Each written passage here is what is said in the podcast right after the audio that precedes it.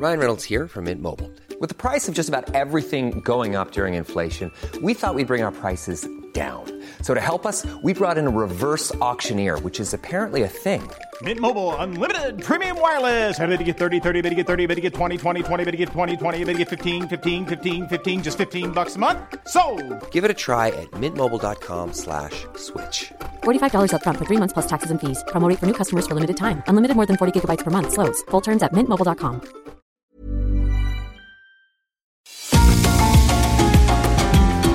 GastroLab es un lugar donde cabemos todos. Aquí encontramos historia, recetas, producto, materia prima, vinos y un sinfín de cosas que a todos interesa. Ya que con cocina y vino se aprende en el camino.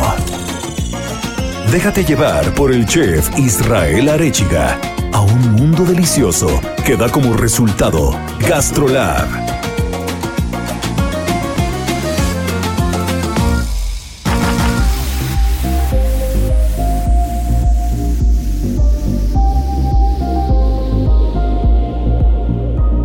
Amigos, ¿cómo están? Ya es fin de semana. Ya saben que cada que empezamos así en punto de la una de la tarde estamos contentos porque pues ya es sábado, ya es domingo, ya es fin de semana. Ya estamos todos tranquilos, ya aventamos los papeles de la chamba, ya cerramos las laptops, ya dejamos un poquito todo y nos dedicamos a relajarnos un poco. Y es que esta semana, esta semana estuvo de rechupete porque escuché nada más, desde el día lunes ya empezamos con cosas ricas porque desde el lunes se empezó a celebrar internacionalmente la comida italiana. Imagínense nada más que sería de este mundo sin las pastas, sin la aportación de las salsas italianas, sin la aportación del pesto, de la pizza, de los buenos calzones. No, no, no, no, no, no, no. La cocina italiana, los vinos italianos eh, son parte fundamental de la gastronomía mundial y desde ahí empezamos súper bien. Y luego, para seguir todavía mejor, eh, pues nuestra querida Miriam Lira, editora de Gastrolab, que ya saben que es la mandamás de las páginas que todos los viernes engalanan el Heraldo de México, pues eh, tiene una entrevista con Josefina Santa Cruz, una de las grandes cocineras mexicanas que lleva muchos años, pero muchos años macheteándole, muchos años dándole, y que, que acaba de ser galardonada con un premio que nos platicará Miriam Lira.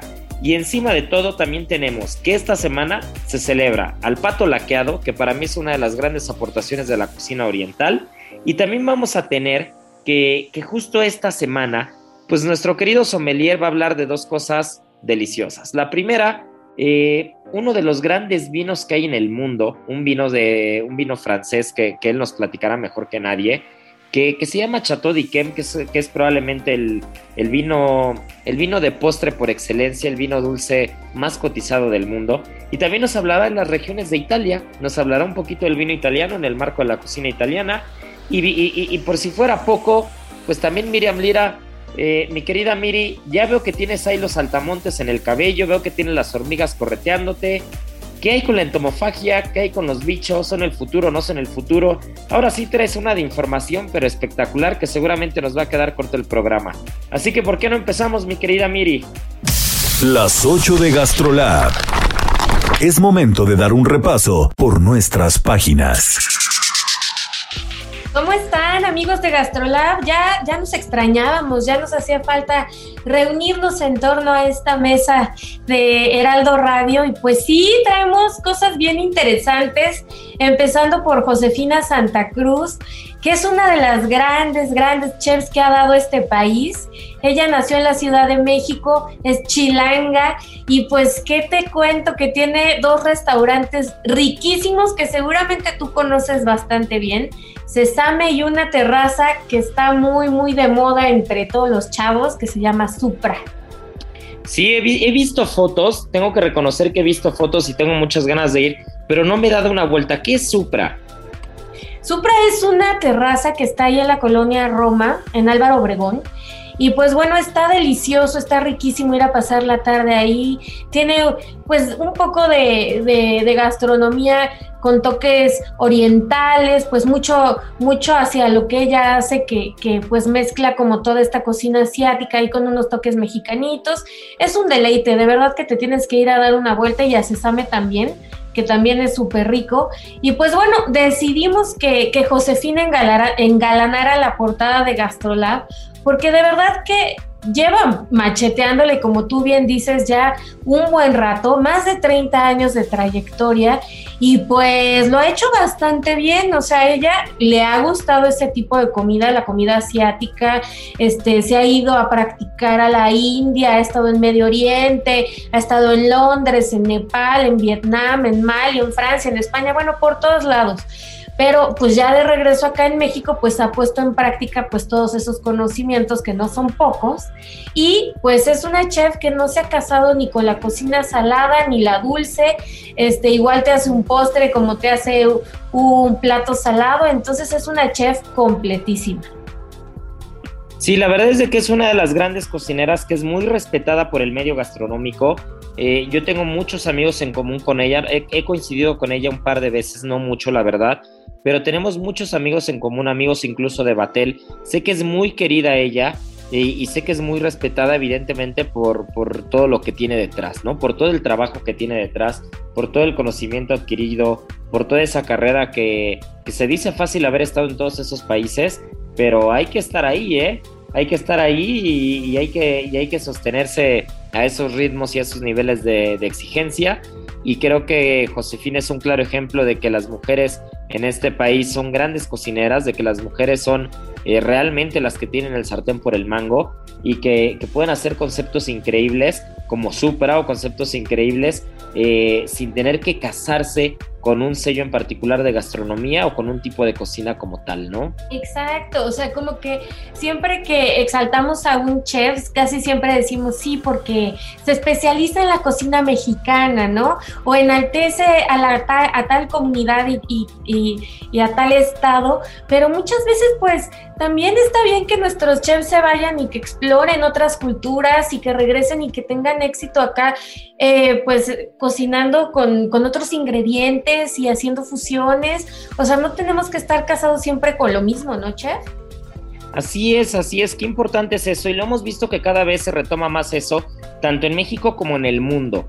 Eh, en México, por ejemplo, un, ejemplo muy, muy, muy claro es eh, Fer Martínez con Migrante, ¿no? Que es la cocina de la cocina de migrantes justo eso, ¿no? Una cocina de migración, una cocina de sabores que van de un país a otro, de una comunidad a otra, de una región a otra, de, un región, de una región a otra y, lo mismo pasa con otros, con otros lugares, ¿no? Se me viene a la mente Diverso, por ejemplo, en Madrid, de David Muñoz, que, es cocina oriental fusionada con producto en España y con una técnica de primer nivel, un tres estrellas en Madrid.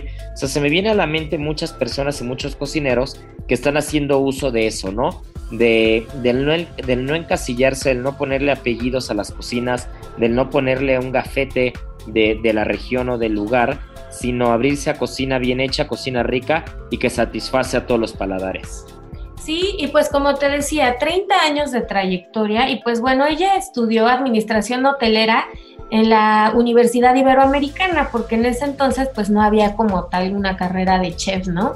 Y ya después tuvo la oportunidad de irse a estudiar a Nueva York, al Culinary Institute of America, y pues bueno, ahí ya fue como perfeccionando su técnica, pero algo que me llama muchísimo la atención de Josefina es que no solamente se atrevió este, a estudiar una carrera en donde pues las mujeres todavía no tenían tanta este, presencia, en donde no existía ni siquiera la carrera como chef como tal, o sea, se atrevió a hacerlo, siendo hombre o mujer para los dos estaba muy complicada. Luego, pues, escoger como estas influencias asiáticas de Medio Oriente, lanzarse al ruedo a todos estos países y dicho, pues irse y, tomar el sartén por el mango y empezar ella solita a abrirse camino, ella nos cuenta que pues sí, ha sido muy, un poco complicado como ir haciendo como el camino eh, eh, y, y, enfrentarse a un montón de obstáculos, pero que también ha sido muy gratificante y que realmente nunca ha tenido como pues ese gran tope como algunas otras mujeres lo han tenido para llevar a cabo sus sueños. Entonces, algo de lo, de lo bonito que nos dice es justo eso, ¿no? Como que nunca se pongan trabas, que sepan que pueden llegar a, conseguir sus sueños, sean los que sean, sean las, tengan, sean, tengan las posibilidades que tengan lo importante es como siempre estar persistiendo en lo que, en lo que uno quiere llegar a ser y, echarle todas las ganas del mundo para estudiar, para darse a respetar, para tener las agallas para llegar a cualquier restaurante y plantarte como como la chef que eres y pues nos da un montón de, este, pues de claves, ¿no? Como para que tanto hombres y mujeres sigan sus sueños y puedan pues llegar, llevarlos a cabo. Y es un ejemplo, es un ejemplo y creo que, creo que es el tipo de ejemplos que necesitamos en este país. El ejemplo de que el género no es ningún impedimento, en que el ejemplo de que se puede ser mujer y se puede ir a otros países a trabajar y aprender. El ejemplo de que puedes estar en México, pero puedes hacer un concepto de cocina oriental, el ejemplo de que puedes hacer cocina o alta cocina, pero también puedes poner una terraza, un antro, puedes poner un bar. Este, se me viene a la mente igual Michael Calderón, por ejemplo, que, tiene grandes conceptos de restaurantes como Juset y que, y que también tiene de repente algún bar por ahí de, alta coctelería. Y, el, y, el, estar saliendo de ese cuadro y el estar saliendo de ese cubo y el romper los moldes es lo que hace que avance un país y que avance la gastronomía y que las nuevas generaciones vayan abriendo los ojos y vayan dándose cuenta que, que sí es posible trabajar de una manera en particular, eh, que es trabajar bien, pero sin encasillarse eh, en una sola cosa, ¿no? Sin meterse en un solo molde como tal. Y creo, que, creo que Josefina lo, lo, lo ejemplifica a la perfección. Sí, 100%. Y además, pues, ¿quién es perico? ¿Cómo, cómo va ese dicho? ¿Quién es? El que es, el que es perico donde quieres verde. Eso. Porque imagínate también, en 2003 ella abrió un restaurante en Nueva York que se llamaba Pámpano. Y pues en su momento ella logró dos estrellas en el New York Times, en la sección de la crítica gastronómica, ¿eh? y pues, o sea, colocó a este restaurante como uno de los mejores, no solo en la ciudad, sino en todo Estados Unidos, y posicionó también a este restaurante como el mejor de comida mexicana en todo Manhattan. Entonces, ya viendo tantos restaurantes mexicanos para ese entonces, fue un logro excepcional que muchas veces hablamos de muchos otros chefs que han logrado trascender fronteras, pero bueno, imagínate también las mujeres vamos pisando súper fuerte en otros países y también merece su, su, reconocimiento. Y fue por ello también que hace unos meses la Academia Mexicana de Gastronomía le otorgó un reconocimiento muy especial por su trayectoria, por su carrera profesional, lo que les decía, 30 años de carrera, pues ya que la llevan respaldando y pues estuvo en compañía del chef Ricardo Muñoz Zurita, ¿no? Quien también dio unas palabras muy bonitas para e, muy bonitas para ella diciendo que pues es una chef que nunca se ha puesto ninguna traba, que es de las pocas que justo lo que te decía hace rato que que se atreve a meterse a la parte dulce, a la parte salada y que no se pone nunca límites. Entonces, también tiene un gran mérito eso. Y este este tipo de reconocimientos no se no se han dado mucho, o sea, ya se le dio a Ricardo Muñoz Zurita también, a Guillermo González Berista y 2000, finales de 2021 apenas se lo acaban de dar a Josefina. Entonces, tenemos a un personajazo en esta semana. Heraldo Radio.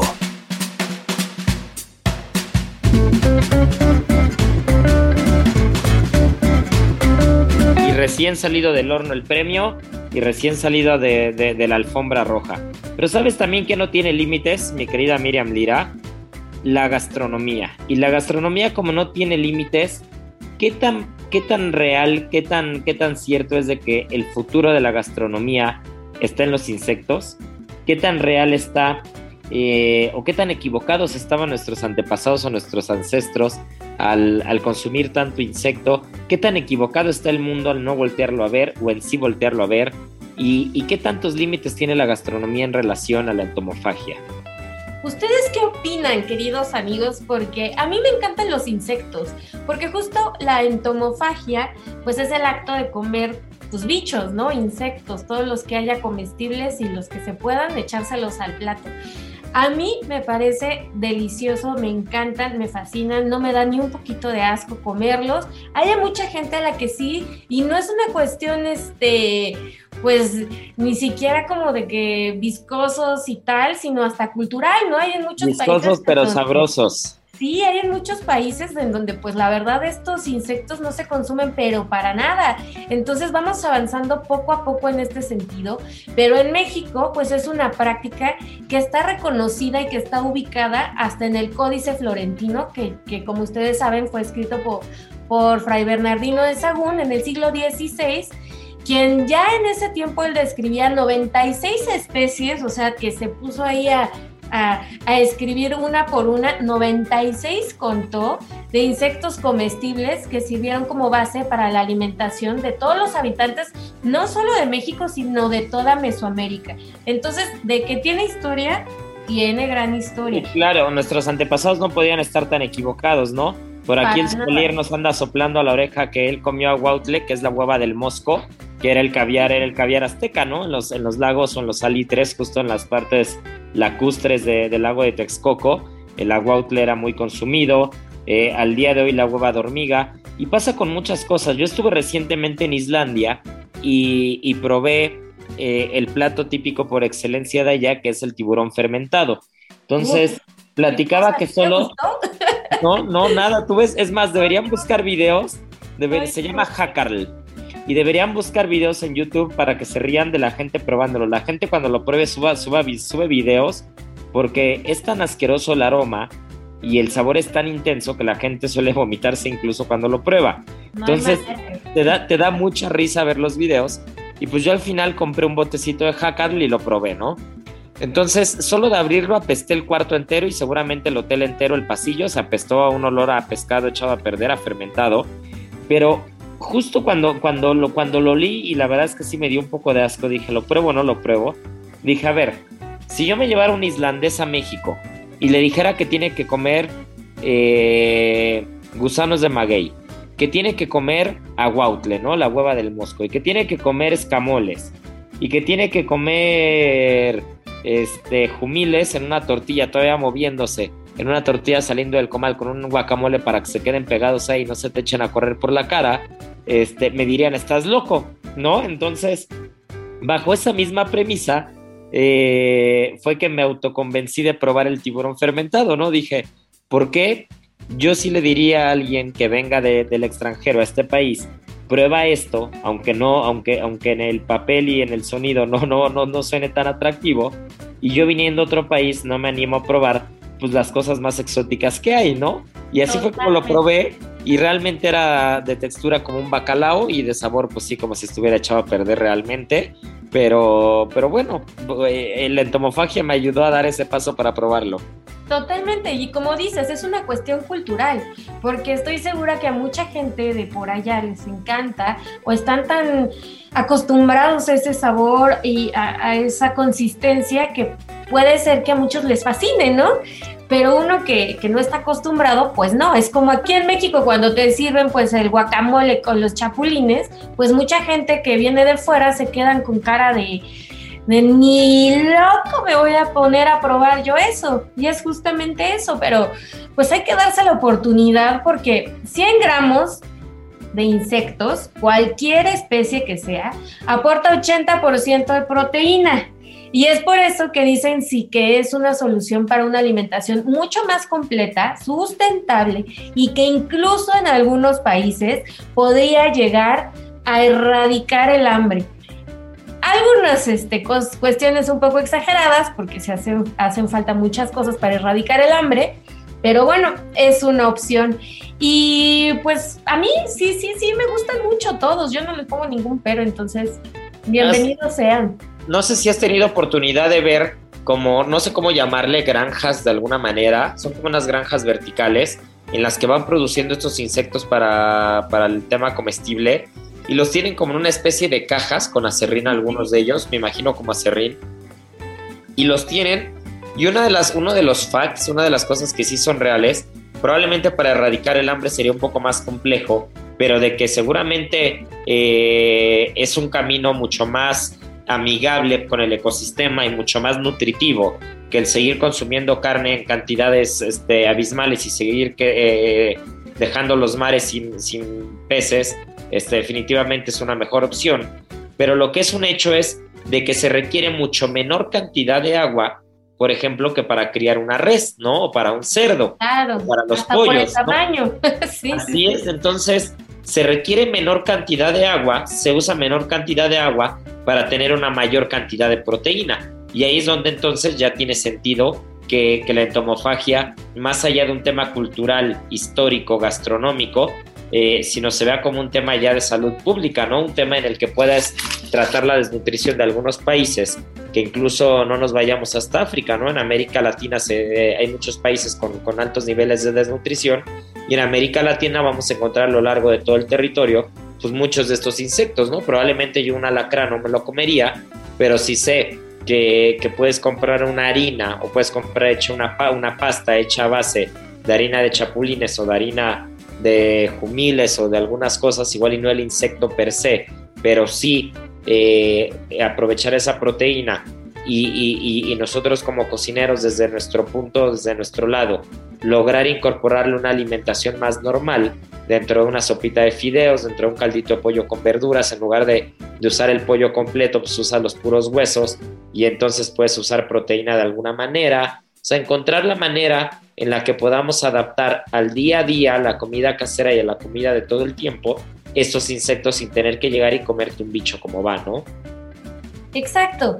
Y pues ya también lo ha dicho la FAO, la Organización Mundial de las Naciones Unidas para la Alimentación y la Agricultura, que los insectos, pues además de combatir la malnutrición de todo el ser humano, pues pueden ser un gran potencial pues para tener nuevos platillos que son ricos, que hay que darles la oportunidad, porque para el 2050 ya vamos a ser en el planeta más de 9 mil millones de personas, entonces sí hay que buscar nuevas formas de alimentación.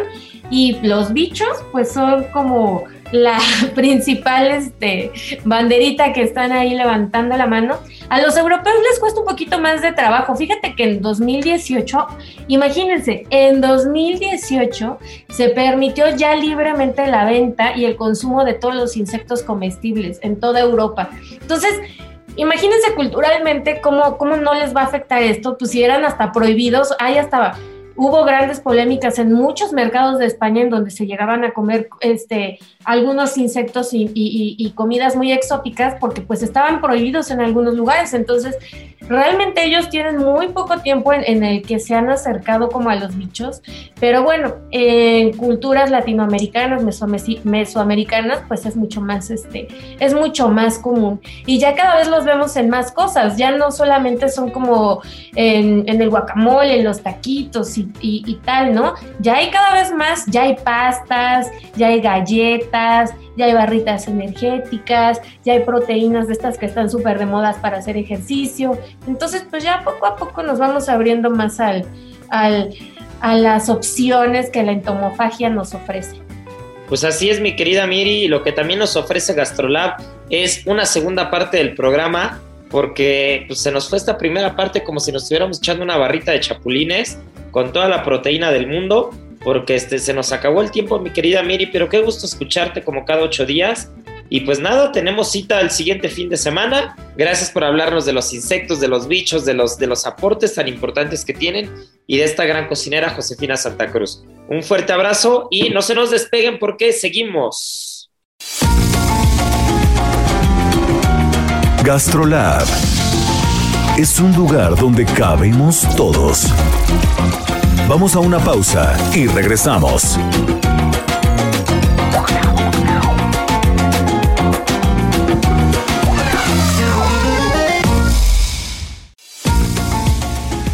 GastroLab, estamos de regreso.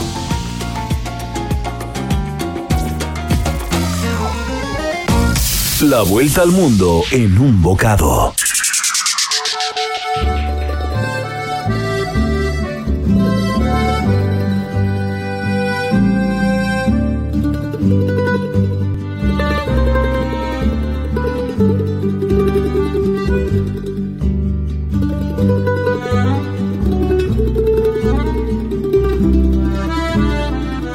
Pues ya estamos de vuelta y tal como lo prometimos desde un inicio, pues estamos muy italianos, porque empezamos desde el día lunes y mi querida Marianiki, no sé tú, pero la gastronomía del mundo no sería igual sin la cocina italiana. qué tanto nos ha aportado la cocina italiana para todo el mundo que, que yo no conozco un solo país que no tenga un restaurante italiano, no conozco un solo rincón, una sola Botox Cosmetic, out of botulinum toxin A, FDA approved for over 20 years. So, talk to your specialist to see if Botox Cosmetic is right for you.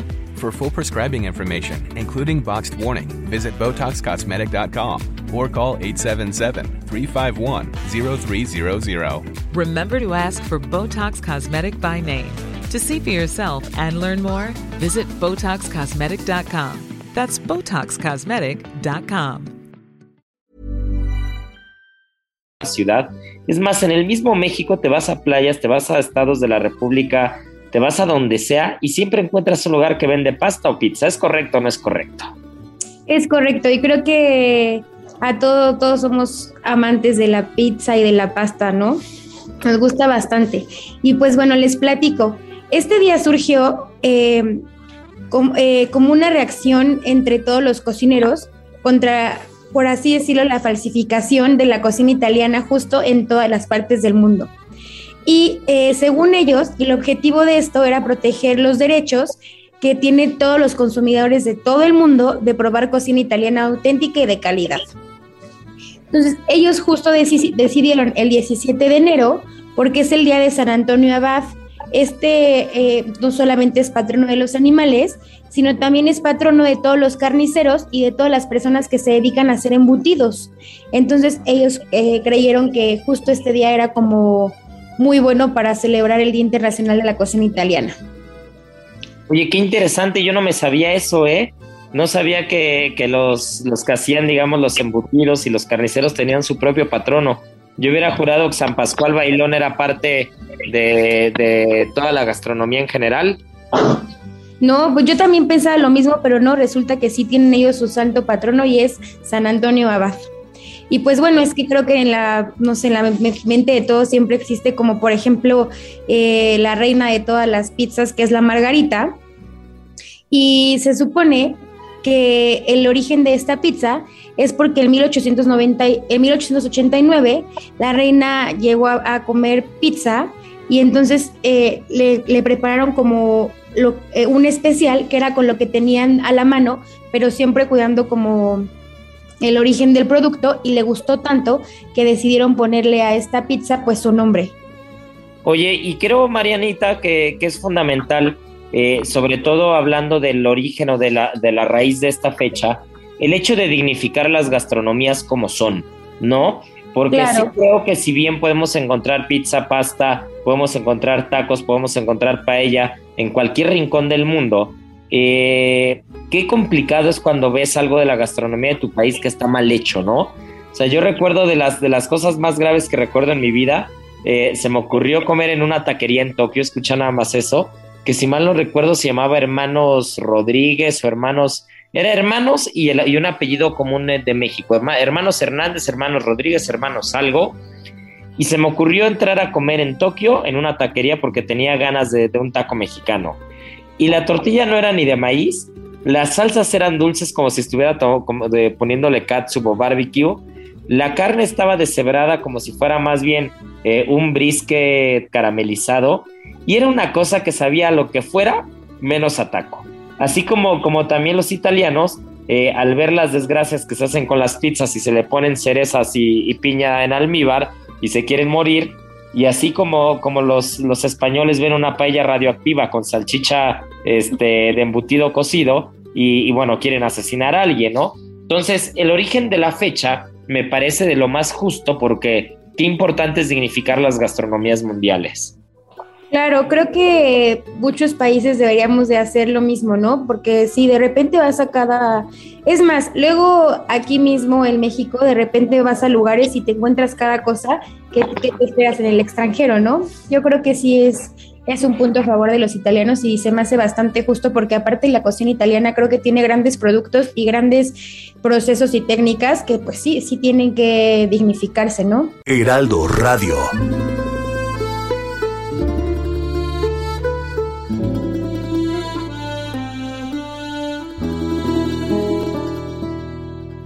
Y a ver, mi querido Checo, ya que andas también por acá, este, ahora sí nos fallaste porque no trajiste el vino de Puglia, no trajiste el vino de no trajiste los Barolos, los Super Toscanos, los Galos Neros, no trajiste, no veo el Prosecco, ni el Chianti, ni el Asti, no veo nada que traigas en la mano, ahora sí te veo con las manos muy vacías, pero cuando hablamos de gastronomía italiana, eh, vamos, vamos a hacer un juego para quien nos está escuchando también sepa un poquito qué onda.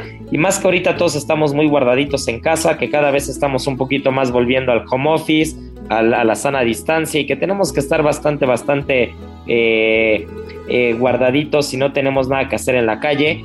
Para quien está pidiendo, ya sea por aplicación o quien se está animando a hacer una pasta con base de salsa de tomate, de tomate, es decir, una puttanesca, eh, alguna salsa y pomodoro, alguna salsa, alguna salsa de tomate con albahaca morada. ¿Cuál sería el vino ideal italiano para acompañarlo? Así, a bote pronto. Pues me haces pensar, yo creo, en, la región del Veneto, que, aquí es muy afamado por, por tener esos vinos eh, pues un poquito de, uva pacificada, ¿no? O, al ese el estilo del, del amarone, del amarone, que principalmente pues tiene estas uvas Corvina, Rondinela, Molinara, que son, que son vinos que tienen una sobremaduración, ¿no? Mediante un secado natural que, que te dan pues esos, esos aromas, ay, pues al, estilo yo creo que del, del pomodoro, como suele ser, y sobre todo más esas, esas pastas que tú, que tú mencionaste, esas salsas, de repente hay, hay quien utiliza ese jitomate deshidratado, que yo creo que un poquito de albahaca, romero, te da pues eh, ese maridaje entre olfativo y gustativo, que llegan a, tener esas dos referencias, ¿no? Yo creo que podría ser algo de, de, la Marone, si vamos a algo más sencillo, pues nos podemos ir yo creo al, norte del país, el Piemonte me gusta mucho, podríamos utilizar tal vez algo de barbera, ¿no? Un, barbaresco, pues podría ser. Entonces tú dirías que para una pasta con salsa de tomate, una marone o algún barbaresco. Así es, chef. Venga, ahora, ¿qué pasa si es con salsa con base de crema? Es decir, imagínate una salsa reducida, reducida, que tenga un buen parmillano rellano o que tenga un buen queso sardo romano, que, le puedas poner un poquito de pimientas, incluso eh, esta clásica reducción de crema con mantequilla, con un poquito de tocino, con, una, con una carga importante de pimientas. Este, ¿Qué sería ahí? ¿Cuál sería lo ideal? Pues me iría hacia el centro del país. Yo creo que pues Toscana, Toscana, recordemos que, la uva que principalmente se cultiva en la Sangiovese, ¿no? Seguida de la Merlot y la Cabernet Sauvignon, que aquí eh, sería importante, pues ya en vinos más elaborados, digo, perdón, en platos más elaborados como los que mencionaste, pues ya, ya, ya buscaríamos pues un poquito más de tanicidad, más estructura, más pensar. De entrada, pues un Chianti podría ser que es un poquito fresco, ¿no? Eh, y aquí pues nos iríamos a los que son los vinos de Atábola, ¿no? Que, son vinos que, no entran en esta denominación y rompen un poquito pues la legislación italiana y se atreven a utilizar el Merlot, el Cabernet, que, que ahí hay bodegas bastante importantes. Yo creo que me, haces pensar en tal vez en, ay, no lo sé. Digo, o sea, Cicaya sería un poquito caro, pero pues sobre todo de, ese estilo de vinos, ¿no? Y a ver, Marianita, ¿qué, platos te gusta a ti de cocina italiana quitando las pastas? Tú vas a un restaurante italiano y ¿qué pedirías de entrada? Mm, unos ñoquis eh, de entrada. Eh, pues también unos ñoquis, yo me podría echar unos ñoquis de entrada, me gustan bastante. O. ¿Vitelo tonato te gusta? Ese pinchito. Eh, no sé cuál es, chef el vitelo tonato, para quien esté escuchando, es una carne, es una carne que suele ser cuete, que se carameliza por fuera como, como si fuera un risolado francés, que se sella por fuera, puede ser en horno con mantequilla en sartén, y que después se corta en láminas muy finas, que es una carne rosada, rosada, rosada, y que se rellena, eh, normalmente lleva algún espárrago dentro, y tiene una salsa que puede tener alcaparra, y que puede tener, hay quien le pone un poquito de mostaza, y que puede tener incluso atún. Entonces el vitello tonato es como un pincho muy tradicional italiano. Checo, por ejemplo, esa mezcla, con qué, con qué vino te gustaría? Pues yo creo que me iría hacia Sicilia, tal vez un Nero d'Ávola, ¿no? Ahí con, con, con esa diversidad que tiene esta isla.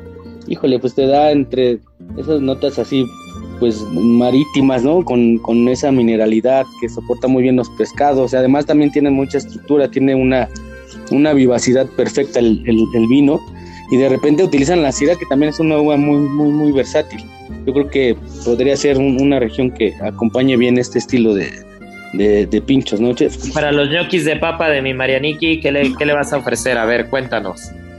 Ah, bueno, la papa, acuérdate que, que es como lo, lo que siempre ayuda a equilibrar los, los maridajes, ¿no? Y sobre todo los, los ñoquis.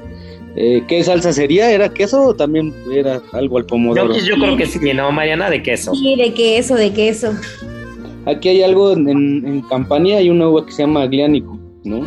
Que, que Campania está muy cerquita de, de, Nápoles. Entonces son, son vinos que, que también son muy versátiles para, para ese estilo, ¿no? El Agliánico te recuerda mucho esos suelos volcánicos, ¿no? Recordemos que Italia, no hay región, no hay región en toda Italia que no produzca vino, ¿no? Entonces siempre hay algo para el estilo de esta cocina. Pero Campania yo creo que me iría, me iría hacia eso. Para ese estilo de cocina, menos para la pizza hawaiana. Para eso hay un infierno. ya se los digo a todos, no lo promuevan. Sé que este, sé que producción este, y Marianita también a veces la piden de repente los fines de semana. No se dejen, este, no se dejen influenciar, Marianita, mi, querido Beto, producción. No me pidan pizzas hawaianas, no hagan esas cosas. Pero si es una pizza con salami, checo ya para rematar nuestros maridajes. ¿En qué momento podríamos meter un espumoso? Y fíjate que aquí eh, hay algo que, me gusta mucho. Los, bueno, los espumosos, acordémonos que tienen mucha versatilidad, ¿no? Puede ser desde como aperitivo, puede ser para acompañar e incluso para, para los postres. Pero ahora sí que, como dicen, dependiendo el sapo la pedrada. Entonces, de, acuerdo a, la gente que vayas a, a invitar a comer o el momento que tengas, pues yo creo que es el momento ideal para abrir un espumoso. Y Italia tiene algunos bien interesantes en la en la zona de Lombardía hay una zona que se llama Franciacorta, que tiene una denominación de origen controlada y garantizada.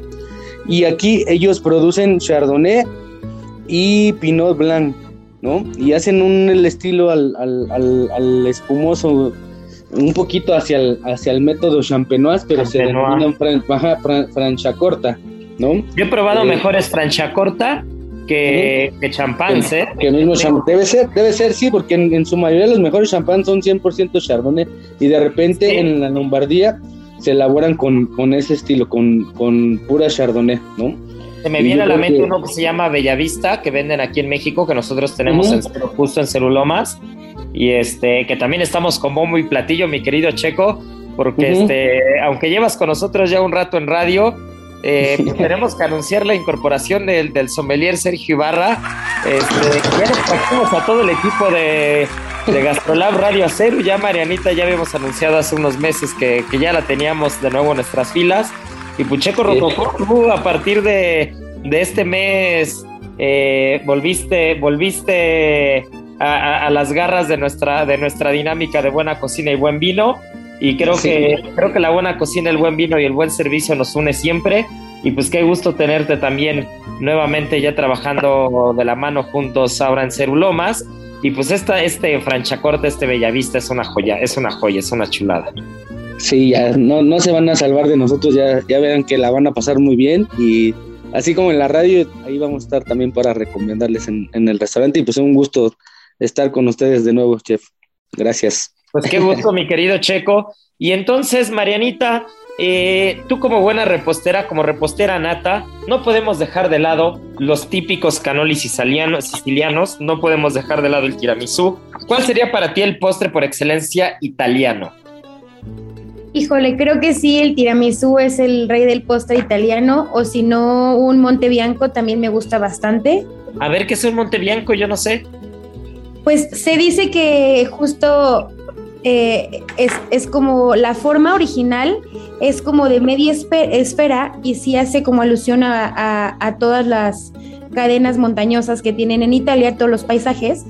Y es un bizcocho que está relleno de mousse de chocolate blanco, mousse de chocolate oscuro y en la parte de arriba está glaseado con chocolate y hay quien nos polvorea con azúcar glass o le pone alguna otra decoración. Pero es muy, muy rico. Y pues ah, mira nada más. El tiramisú, todo el mundo lo conocemos, que el original es con soletas, no con bizcocho, eh, y pues el queso mascarpone delicioso, eh, las soletas remojadas en un buen café express, y pues el resto ya lo saben. ¿Qué es, qué es una soleta para quien nos está escuchando?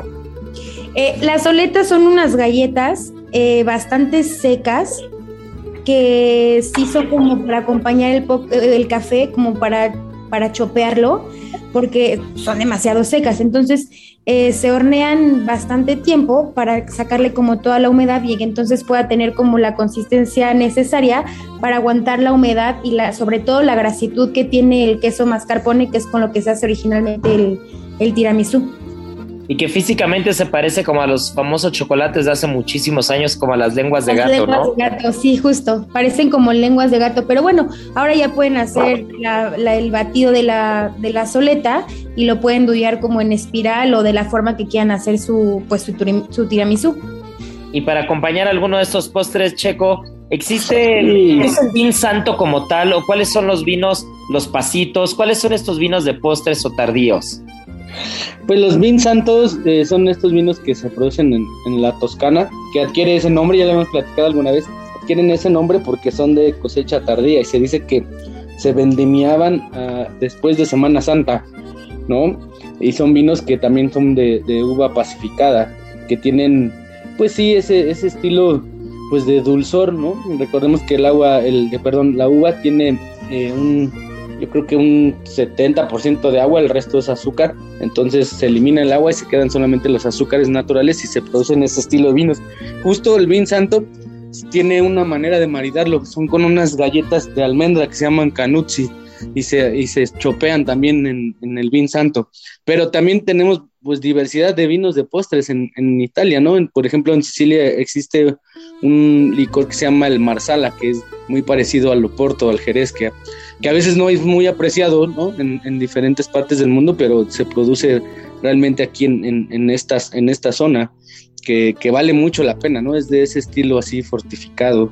Eh, pues existen los rechiotos, ¿no? Los rechiotos, que también pues son vinos de, de cosecha tardía. También de repente algún tienen ahí un método de, de, secado o el otro que, que Recioto es como los dejan en vasijas como refermentando. Entonces aquí también adquiere pues un, estilo de amontillado con ese estilo de, dulzor, ¿no? Hay, hay, hay, vinos bien interesantes de, para maridar con postres aquí en Italia, ¿no? No, bueno, es que Italia es un crisol en cuanto a vino.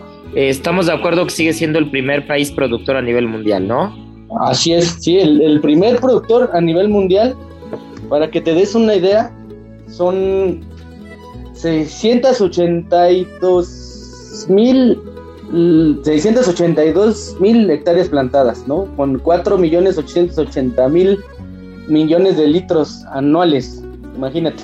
Y yo creo que el, 53% del, de los viñedos son tintos, el resto blancos y pues al final son cuatro denominaciones de, bueno, clasificaciones de vinos, que son los vinos de Atábola, que ya en algún otro programa platicaremos, que también ellos no deciden no tener la, legislación y de repente te encuentras vinos de Atábola que aparentemente son como la legislación más baja, pero suelen eh, pues ser incluso hasta más costosos que un DOC o un DOCG, ¿no? Siguen los IGT, después que son la indicación geográfica típica, siguen los DOC, que es denominación de origen controlada, y la más alta es la DOCG, que es denominación de origen controlada y garantizada.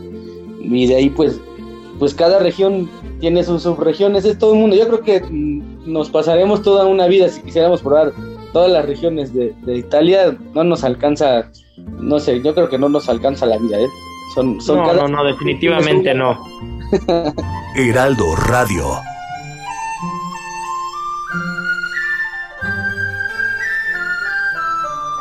Y lo que, y lo que sí nos puede alcanzar la vida, Marianita, es, ya pasamos de Italia, pero nos vamos con uno de los platos más deliciosos que existen en el mundo, una cosa que yo disfruto de una manera irreal, y que si tengo al lado una salsa sriracha se lo puedo vaciar encima y me lo puedo comer entero de un jalón, y es el pato laqueado, que justo también esta semana celebramos al pato laqueado.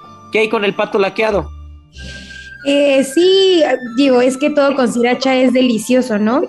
Yo también soy muy fan, creo que hasta con la pizza me gusta la salsa sriracha. Pero bueno, este es uno, creo que es el plato más... Re, Perdón, Marianita, te van a escuchar los chefs italianos y van a hacer el día no solamente de la cocina italiana, sino el día de crucificar a todos aquellos que hacen cosas raras, como tú poniéndole sriracha a la pizza. Les juro, es buena, se los juro, es muy buena la pizza con sriracha, se los prometo. Pero bueno, el pato laqueado o pato Pekín, creo que es el plato más representativo justamente de, de, de Pekín. Y eh, para los chinos es conocido como el primer pato eh, bajo el cielo. Eh, originalmente ellos lo llaman Shaoyasi y se empezó a preparar para el emperador de la, para un emperador de la, de la dinastía Yuan y era símbolo de dignidad y de poder. Después de ahí lo empezaron a, a preparar para más, para más dinastías y en el periodo del Long de la dinastía Qing empezó a tomar popularidad entre las clases altas y entre los poetas y los eruditos. Y ya después de ahí, pues em, lo empezaron a vender como en bastantes lugares y de hecho tiene como dos formas de, de prepararlos, ¿no? Uno que es como con, con horno sin puertas y otro que es con un horno no tiene llamas. Entonces, dependiendo del tipo de, preparación, es como el nombre, pues como de la cadena que lo vende de los restaurantes y pues como las vertientes. Sí, incluso uno de, unos de ellos llegan a usar como fuente de calor eh, maderas que si es de árbol de dátil, mucho mejor, ¿no? Árboles frutales y, y ellos empiezan a usar ese fuego para como combustible para poder hacer el pato laqueado. Yo la verdad tengo que reconocer que nunca en mi vida lo he hecho, pero estoy seguro que tú en algún momento en la escuela lo viste, Marianiki. ¿Qué es lo que hacen? ¿Qué es lo que hace que la piel quede tan crujiente, tan fina y tan como cristal? Cuando, sí, yo lo hice cuando estudiaba y recuerdo que el chef que me dio, clase, su papá fue de los primeros chefs que tenían como oportunidad como mexicano de trabajar en las cocinas de Suntory y después metió a su hijo, que era el que me dio clases, entonces tenían como muy arraigadas todas las, todas las técnicas. Entonces yo me acuerdo que pedía el pato el día lunes, que era el primer día, lo enjuagábamos muy bien y le metía un cucharón de cocina y lo colgábamos en la campana para que le escurriera como toda, toda la grasa, toda la sangre y entonces la piel se secara por completo. Lo dejábamos así como casi toda la semana entonces, después de dejarlo tres, cuatro días de que secara bien la piel, lo descolgábamos y se metía a freír para que la piel todavía estuviera como más crujiente. Y eh, creo que parte importante de este platillo es que lo sirven sobre cebollín, un poco de col, creo que ellos le llaman chicoria, y eh, se sirve, o la gracia es que lo empiezan como a limpiar como por las pechugas y se sirve en unas crepas que igual en muchos lugares te hacen como al momento y te lo sirven con la chicoria, con el cebollín sobre estas crepas y lajitas de, pues de pato. Son una delicia, son una delicia la verdad y acompañada de una buena salsa agridulce también. Eh, realmente es una de las grandes aportaciones mundiales a la gastronomía.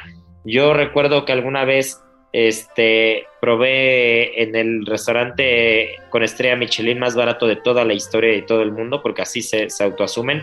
No sé si todavía sigan reteniendo la estrella Michelin, pero se llamaba Hong Kong Noodles and, Pan and Rice, una cosa así, en Singapur. Y la estrella de ese restaurante era el pato laqueado.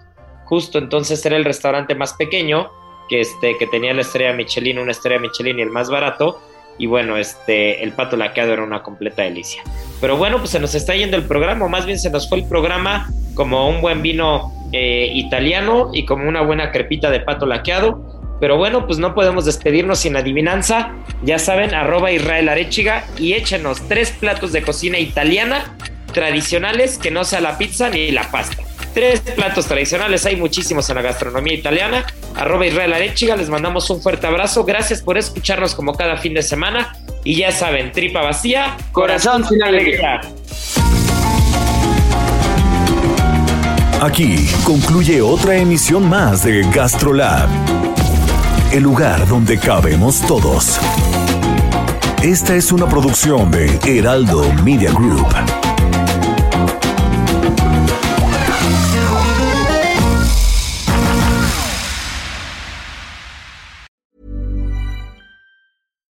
Botox Cosmetic, out of botulinum toxin A, FDA approved for over 20 years. So, talk to your specialist to see if Botox Cosmetic is right for you.